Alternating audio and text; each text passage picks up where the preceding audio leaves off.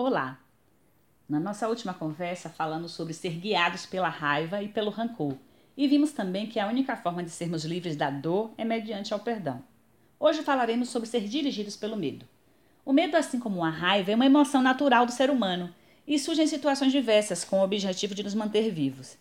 Sem o medo, poderíamos nos colocar em perigo com facilidade e arriscar a nossa vida.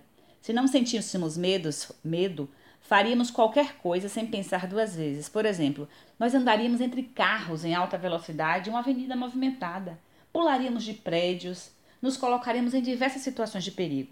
O medo nos ajuda a pensar nos riscos e consequências antes de fazermos alguma coisa. As pessoas são diferentes, por isso têm medos diversos.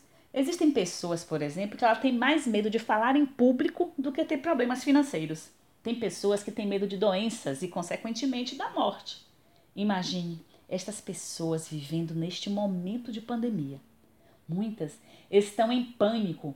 Por outro lado, existem pessoas que parecem desprovidas de medo nessa situação de coronavírus, por exemplo, e acabam por colocar em risco a sua própria vida e de outras pessoas. Como vimos, o medo é natural e conserva a vida. O problema não é a emoção natural que nos protege. O problema é quando deixamos essa emoção ser o guia para a nossa tomada de decisões no dia a dia. Pessoas dirigidas pelo medo frequentemente perdem grandes oportunidades por terem né, esse medo, esse pavor do, do que não conhece. Geralmente, essas pessoas se acomodam em suas zonas de conforto e preferem viver de maneira que tenha algum controle aparente da situação vigente. Quando o medo nos guia, nós assumimos posturas extremas. Isso acontece com, aconteceu, por exemplo, com Faraó, quando ele viu como o povo hebreu crescia. No livro de Êxodo, nós temos é, esse relato. Faraó se sentiu ameaçado e permitiu que o medo fosse o seu guia. Muitas vezes agimos como Faraó quando deixamos o medo nos dirigir. Algumas posturas que nós assumimos quando o medo é nosso guia. Postura 1. Tentamos fugir. A fuga é o caminho mais fácil e essa fuga pode ser manifesta de muitas maneiras. Por exemplo, podemos negar o fato, minimizar a situação, distorcer os fatos. Um exemplo prático pode ser o caso daquela jovem apaixonada que está vendo um comportamento no ser amado que pode trazer muitos problemas no relacionamento futuro.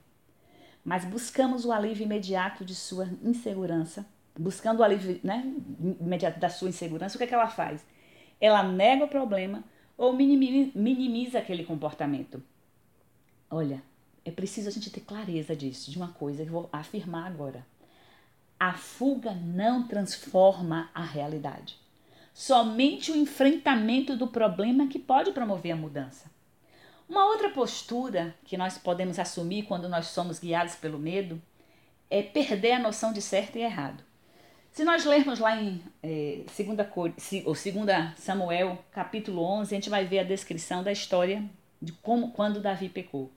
Davi ele adulterou com a mulher de Urias. E quando ele descobriu que Batseba estava grávida, ele tentou fugir do problema, mascarar a situação. O que é que ele fez? Mandou buscar Urias, que estava na guerra, para dormir com a sua esposa. E assim ele poderia disfarçar a situação da gravidez e dizer que a criança era do esposo. Mas as coisas não saíram como ele planejou. E por fim ele preparou uma forma para que Urias fosse morto na frente de batalha. É isso que o medo faz o medo nos faz perder o bom senso. Para nos proteger, ultrapassamos os limites e achamos que podemos distorcer a situação para que ninguém saiba dos nossos erros, mas esquecemos que Deus tudo vê.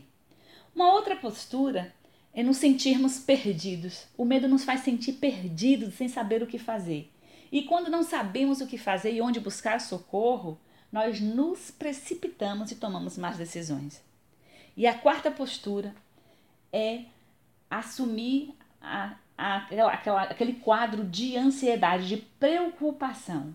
Estamos, quando nós somos guiados pelo medo, nós estamos sempre nos deixando é, dirigir pela preocupação. Quando nós sentimos medo, sempre estamos preocupados com amanhã. Será que vão descobrir o que eu fiz? Será que terei como pagar as contas no final do mês? Será que eu vou ficar sozinho ou sozinha a vida inteira? Poderíamos citar muitas outras preocupações que são geradas pelo medo. Preocupações essas que nos mantêm em constante estado de ansiedade. Ou seja, Sinto hoje a dor de amanhã. Precisamos lembrar o que o nosso Senhor Jesus nos ensinou lá em Mateus 6,34. Basta cada dia seu próprio mal. Ser guiados pelo medo nos faz tomar caminhos mais fáceis. E um, como a fuga, por exemplo, nos faz perder os limites, nos faz andar sem rumo, sem saber o que fazer e gera ansiedade. Por isso, quando o medo quiser te, te guiar, lembre-se: o seu socorro vem do Senhor. Está lá em Isaías 41, versículo 10. Outra coisa, não se esqueça, você não recebeu o espírito de escravidão para ficar com medo, mas de adoção de filhos. Você vai encontrar isso registrado lá em Romanos 8,15. Você não precisa ser dirigido pelo medo. Você é filho de Deus, você é filha de Deus. Deixe ele te guiar. Deus é amor. Está lá em primeira carta de João, capítulo 4, versículo 8. E o perfeito amor lança fora todo medo. Está lá escrito em 1 João, capítulo 4, versículo 18. No nosso próximo encontro, nós falaremos sobre ser dirigidos pelo materialismo. Até lá!